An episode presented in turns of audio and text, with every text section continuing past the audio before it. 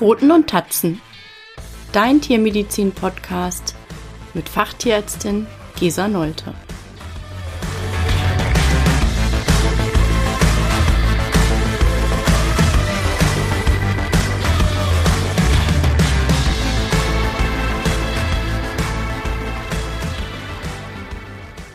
Hallo und herzlich willkommen zu Folge 17. Heute soll es um die Giardien gehen. Bei Giardien handelt es sich um einzellige Parasiten, die im Darm von Hund und Katze leben und sich dort auch vermehren. Sie besiedeln vor allen Dingen den Dünndarm und vermehren sich durch Längsteilung. Giardien stören die Verdauungstätigkeit, indem es zu einem Verlust des sogenannten Mikrovilli-Bürstensaums kommt. Einige andere Mechanismen können dann dazu führen, dass eine Gewebeinvasion stattfindet. Insbesondere junge Hunde haben häufig unter den Folgen eines Befalls mit Giardien zu leiden. Giardien sind der wahrscheinlich häufigste Endoparasit von Hund und Katze. Krankheitsanzeichen sind vor allem vom Alter des Tieres und der Aktivität seines Immunsystems abhängig. Gerade junge Tiere, deren Immunsystem noch nicht ausreichend entwickelt ist, und Tiere, die aufgrund anderer Infektionen bereits immungeschwächt sind, haben stark unter einem Befall von Giardien zu, zu leiden. Giardiose ist vor allen Dingen eine Erkrankung bei Jungtieren. Es kommt zu regelmäßig wiederkehrenden, mitunter starken und teilweise wässrigen Durchfällen. Diese Dünndarmdurchfälle können selbstlimitierend sein. Es kann Appetitlosigkeit auftreten, mitunter auch starker Gewichtsverlust, Lustlosigkeit die klinischen Anzeichen sind sehr variabel. Teilweise sind Blutbeimengungen im Kot zu finden, manchmal auch Erbrechen und ev eventuell gibt es Koinfektionen mit anderen Erkrankungen oder sogar eine Dysbiose kann entstehen, also eine, eine Verschiebung der bakteriellen Flora im Magen-Darm-Trakt. Nicht alle Tiere, die von Giardien befallen sind, zeigen auch Krankheitsanzeichen. Trotzdem scheiden diese Tiere regelmäßig große Mengen an sogenannten Zysten aus. Zysten sind unmittelbar infektiöse Dauerstadien der Giardien, die sehr lange in der Umwelt überleben können.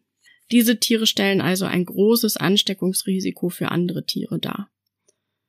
Und vor allem junge Tiere entwickeln keine ausreichende Immunität gegen Giardien, können sich daher wiederholt anstecken und erneut erkranken. Und obwohl es sich um den wahrscheinlich häufigsten Darmparasiten handelt, bleiben die meisten Infektionen asymptomatisch. Die Zysten von Giardien sind sehr widerstandsfähig und können in, Feich können in feuchter Umgebung mindestens drei Monate überleben. Im Kot von Hunden bleiben die Zysten rund eine Woche lang ansteckend. Andere Hunde können die Zysten über verunreinigtes Wasser oder Futter direkt wieder aus der Umwelt aufnehmen, eine sogenannte orale Infektion. Bereits 10 bis 100 Zysten können zu einer Infektion führen. Und im Magen-Darm-Trakt dieser Tiere entwickeln sich aus den Zysten dann wieder fortpflanzungsfähige Stadien der Giardien, die sogenannten Trophozoiten. Wie wird eine Giardiose diagnostiziert? Die Herausforderung in der Giardien-Diagnostik ist, dass kein einzelner Test als Goldstandard definiert werden kann.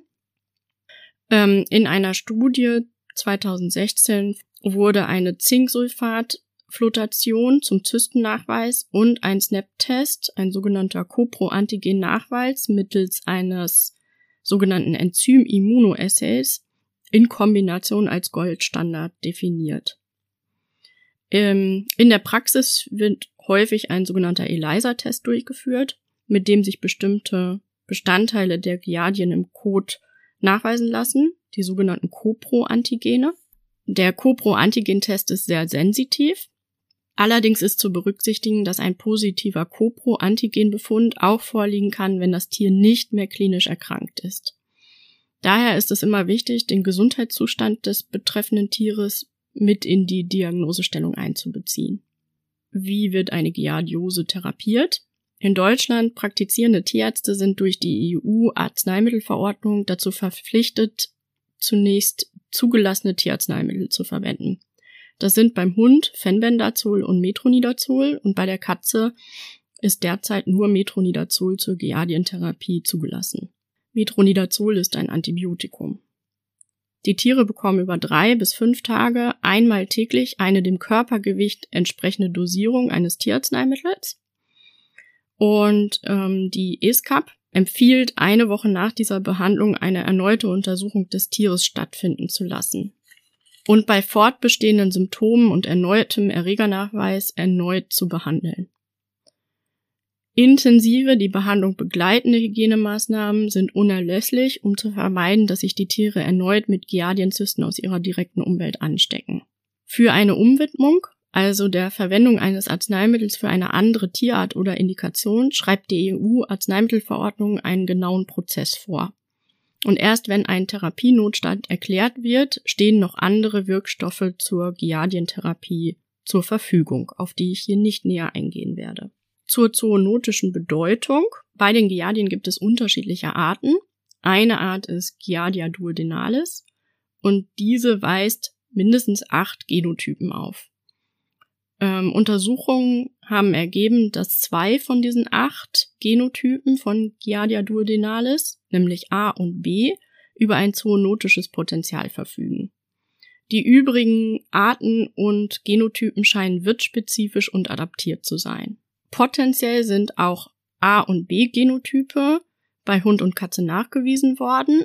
Es dominieren bei Hund und Katze aber die wirtspezifischen Genotype, nämlich C und D beim Hund und F bei der Katze. Daher ist eine zoonotische Übertragung durch Hunde oder Katzen umstritten. Eine Zoonose durch Giardien, ausgehend von anderen Tieren, kann aber durchaus vorkommen da die Genotype A und B bei Kleinsäugern wie Chinchilla, Frettchen und Kaninchen häufiger vorkommen. Zu den Hygienemaßnahmen oder auch was kannst du tun?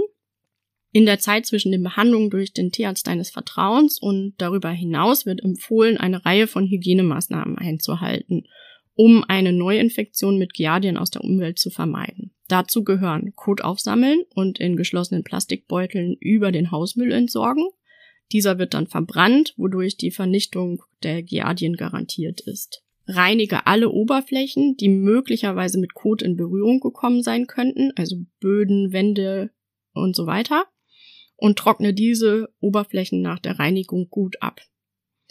Desinfiziere gegebenenfalls alle Flächen oder Gegenständen mit geeigneten Desinfektionsmitteln das ist ein schwieriges Thema, da eigentlich nur Chrysolpräparate geeignet sind gegen Giardien.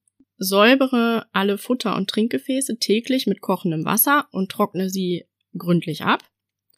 Säubere die Katzentoilette täglich mit kochendem Wasser und trockne die Oberflächen gut ab. Wasche die Decken und Kissen bei mindestens 35, bei mindestens 65 Grad Celsius und entsorge nicht waschbare, aber möglicherweise kontaminierte Textilien über den Hausmüll. Sauge Kratzbäume gründlich ab und reinige sie, soweit es geht. Bade und schamponiere deinen Hund und gegebenenfalls auch deine Katze. Die dabei beabsichtigte Entfernung von Giardienzysten gelingt besonders gut mit Chlorhexidin, gluconathaltigen Produkten. Entferne alle anhaftenden Kotreste, schere gegebenenfalls die Haare im Analbereich deines Tieres und achte auf gute Hygiene, besonders bei immungeschwächten Personen und Kleinkindern. Also wasche regelmäßig deine Hände nach dem Umgang mit Hunden und Katzen. Gibt es Therapieversager bei den Giardien? Therapieversager in Anführungsstrichen sind bei einem Giardienbefall nicht selten. Als erstes sollte man erstmal gucken, ist die Dosis korrekt? Ist das Behandlungsintervall korrekt? Und dann gibt es auch noch weitere Gründe, die zum Therapieversagen in Anführungsstrichen führen können, nämlich zum Beispiel der Immunstatus des Wirtes. In der Tiermedizin ist die häufigste Ursache für eine Resistenz in Anführungsstrichen eine Reinfektion. Bedingt durch die kurze Entwicklungszeit von Giardien ist es wichtig, dass der Behandlungserfolg durch eine Kottestung fünf bis sieben Tage nach dem Therapieende kontrolliert wird. Zur Wirksamkeit von unterstützenden Maßnahmen wie Probiotika oder einer Diät liegen keine evidenzbasierten Daten vor. Sie haben aber möglicherweise einen positiven Effekt. Im neuesten Factsheet von 2019, der ESCAP, wird eine magere, hochverdauliche Ernährung empfohlen, um den Durchfall während der Behandlung zu lindern. Die Nahrung sollte kohlenhydratarm und proteinreich sein um ein übermäßiges Wachstum und eine übermäßige Vermehrung von Giardien zu hemmen. Sollten asymptomatische Tiere behandelt werden. Die Therapie asymptomatischer Tiere wird immer noch kontrovers diskutiert. Die ESCAP schreibt in ihrem Factsheet von 2019, dass von einer Therapie abgeraten wird. Argumente, die gegen eine Behandlung asymptomatischer Tiere sprechen, sind, dass für die meisten Hunde- und Katzenbesitzer dieses strenge Hygienemanagement nicht möglich ist. Das ist sehr zeitaufwendig. Giardienzysten sind einfach überall in der Umwelt. Und beide Punkte bedeuten ein hohes Reinfektionsrisiko, was zu weiteren Behandlungszyklen führen kann. Und eventuell fördert man mit wiederholten Behandlungen eine echte Wirkstoffresistenz. Eventuell beeinflusst man die bakterielle Darmflora negativ und die meisten erwachsenen Menschen und Tiere werden nicht krank. Hunde und Katzen beherbergen, wie ich eben erzählt habe, andere Genotype als der Mensch. Also Hund und Katze vor allen Dingen Genotyp C, D und F und der Mensch A und B.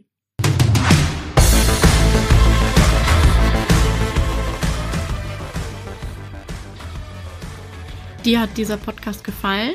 dann freue ich mich, wenn du ihn abonnierst. Wenn du Themenvorschläge hast, schreib mir gerne unter info at pfotenundtatzen.com.